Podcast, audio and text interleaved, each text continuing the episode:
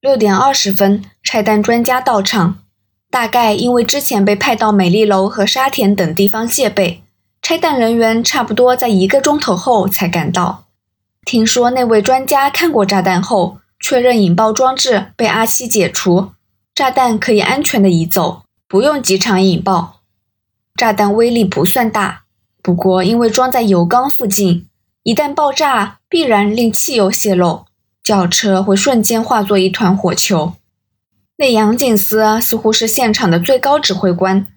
六点四十分左右，我和阿七坐警车回到九龙城码头，然后乘水警轮到港岛。期间，几个高级警官，嗯，我想是高级警官，不断跟我和阿七谈话。我们将事情的经过事无巨细的一一交代，包括我意外的听到对话郑天生被捕的过程。我和阿七在杜自强房间找到地图，在第一茶楼的发现，以及在船上察觉到的真相。我觉得那些警官一脸不满，好像随时会爆发。但阿七小声地告诉我，他们其实对这结果蛮庆幸。虽然事情很麻烦，但损害已减至最小。目前只欠抓住犯人，便可以解决这件事。当然。保安出现严重的漏洞，处长差点遇害，他们或多或少都会被责怪一下。杜自强他们被捕后，应该要倒大霉了。阿七趁着警官们不在时对我说：“七点半我们到达湾仔警署。”结果我还是进了衙门。警署外的布防依旧严密，天黑后那些巨马和沙包看起来更可怕。简直就像是战时的街道。在湾仔警署，我和阿七向杂差房的便衣警探再一次说经历。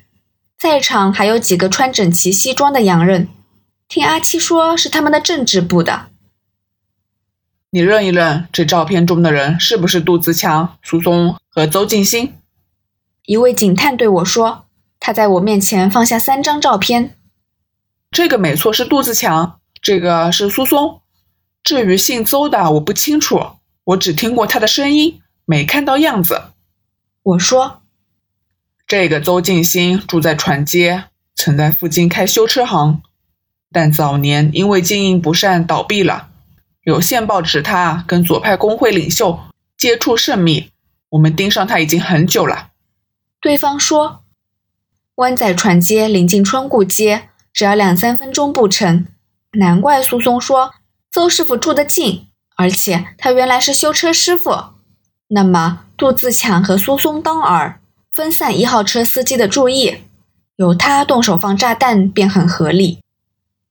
你现在别回家，伙计会在几个钟头内入屋拘捕杜自强他们。阿七说：“会用武力吗？”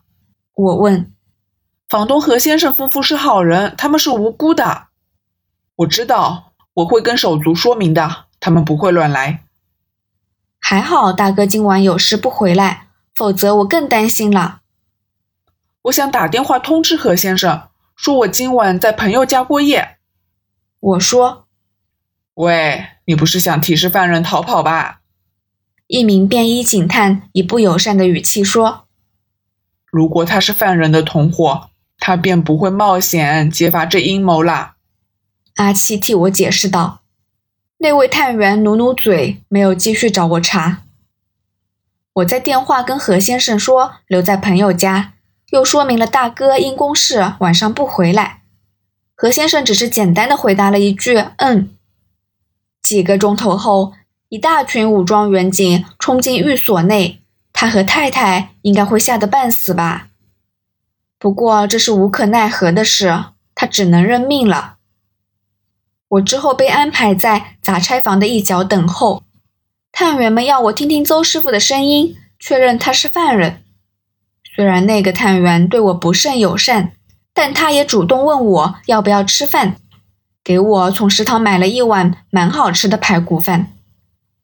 今天没错，很辛苦，经历也很可怕，但两餐都吃得饱饱的，真是塞翁失马。以前每次大哥赚到钱。都会带我吃好料，可惜这次我不能反过来请他吃饭。只是我不知道他会不会觉得在警署吃饭不吉利，吃不下咽。晚上十点多，阿七来杂差房探望我。他换上一身制服，还佩戴了头盔，腰间的装备也好像比平时多。看来他们准备行动，便衣探员拿人，军装员警便做支援，防止骚乱。一脸无赖相的阿三也跟他一起来，害我吓了一大跳。没料到阿三居然对我笑了笑，说：“好家伙，干得不错。”他们离去后，我在杂差房的长椅上打瞌睡，被声音吵醒时已是晚上十二点半。你这混蛋，竟敢太岁头上动土，想杀害我们处长！爱国无罪，抗暴有理！妈的！喊口号的声音有点尖，我认得是苏松。我坐在房间角落一张长木椅上，前方的桌子堆满文件档案，恰好遮挡住我。而我可以在档堆间的空隙偷看。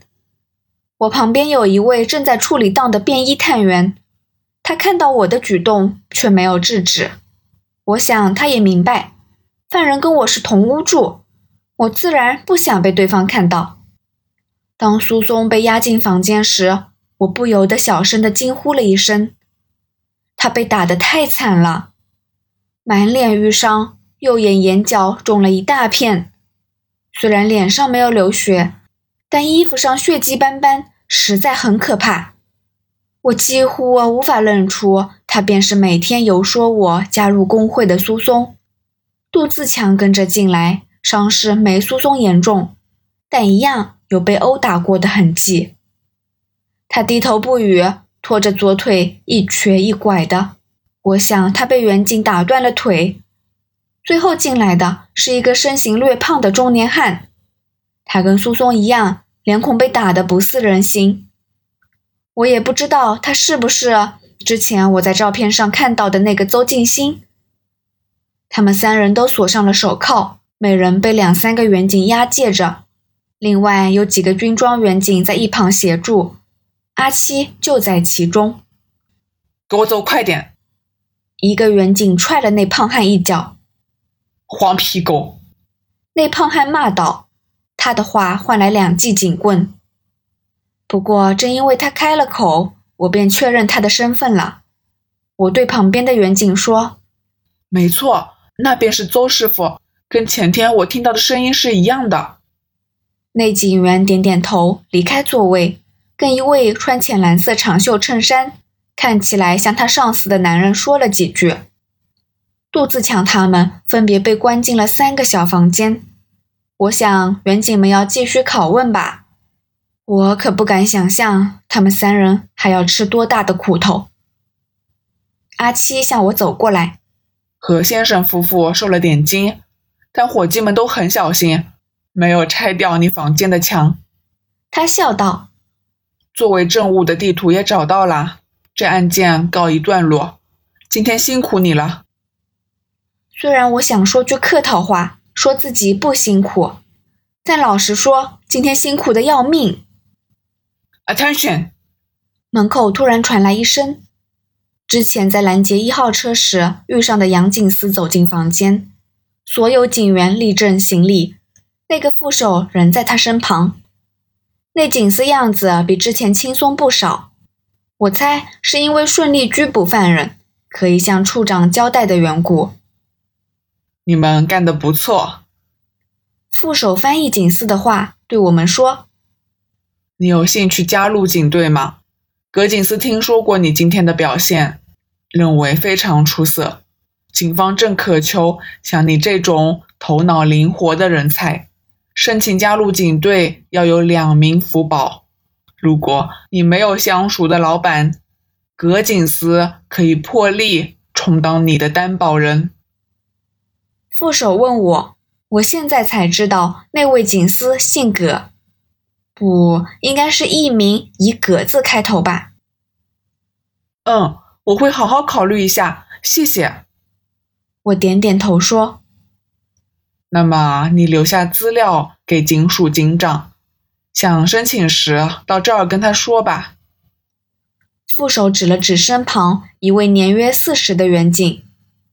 葛景思之后又称赞阿七，表扬他独立粉碎了一个重大的阴谋。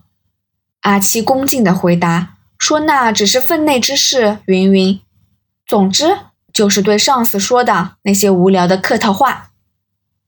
在他们交谈时，一名便衣警员走近。抱歉打岔，长官，我有事找四四四七。他说：“什么事？”阿七问。杜子强说愿意招供，但他说要跟四四四七说。我，阿七露出讶异的表情。你别上当！穿蓝色衬衫、貌似砸拆房头儿的男人插嘴说：“这些人渣会用尽方法狡辩，甚至用诡计误导我们。他指明要跟你说话，一定有什么不良的动机。我们自有办法要他从实招来。”你是军装，别插手叫好。我明白了，长官。阿七回答。我本来想插嘴，但想了想，还是把话吞回肚子。负责报告的警员回到房间，我隐约听到了房间里传出呻吟和悲鸣，而我眼前一众远警正愉快地庆祝案子解决。这落差令我有种好不真实的感觉。我们的确活在一个相当诡谲的时代啊！我在警署待了一个晚上，虽然警署的人说可以载我回家，但因为宵禁的关系，如果我在半夜回家，何先生一定会有所怀疑，要隐瞒便瞒到底。我早上七点才离开湾仔警署，步行回家。阿七替我找了张帆布床，我在一个房间里睡了一晚。还不错，至少警署里的蚊子比我家的少。我回家后，假装因为德西、杜自强他们被捕而吃惊。何先生绘声绘影地描述昨晚远警破门抓人的经过，说得异常惊险耸动。我想，如果我将昨天的经历告诉何先生，他一定会加油添醋，向街坊邻里说成。比电台广播剧更夸张的故事。大哥早上回家后又匆匆离开，他说生意应该能谈得成，表现很雀跃。不过星期日还要约客户谈生意，我想经济真辛苦。我如常替何先生顾店，他也一如平常约朋友饮茶。新闻没有报道昨天的事，看来。警方将消息彻底封锁，这也难怪，毕竟事情严重。即使解决了，处长座驾差点被炸掉，仍是一件不光彩的事。今天阿七没经过，巡逻警员换了人，我想他大概或特别优待，准许休假一天吧。